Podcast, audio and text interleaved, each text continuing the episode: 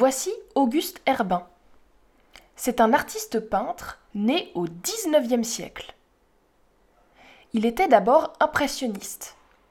Puis, il s'est mis à faire des peintures avec des formes géométriques. En voici quelques-unes. Que vois-tu?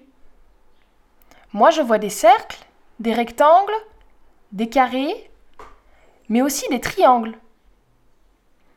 Auguste Herbin utilise différentes couleurs et des formes de toutes sortes. Regardons ce qu'est un triangle.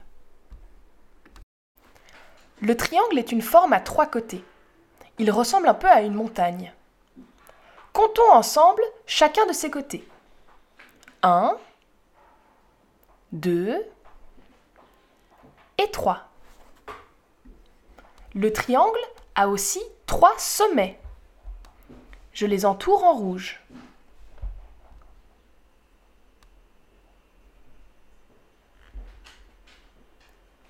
Regarde à nouveau l'œuvre de Auguste Herbin.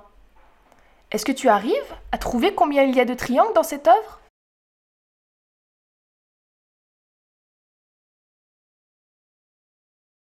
J'en compte 8.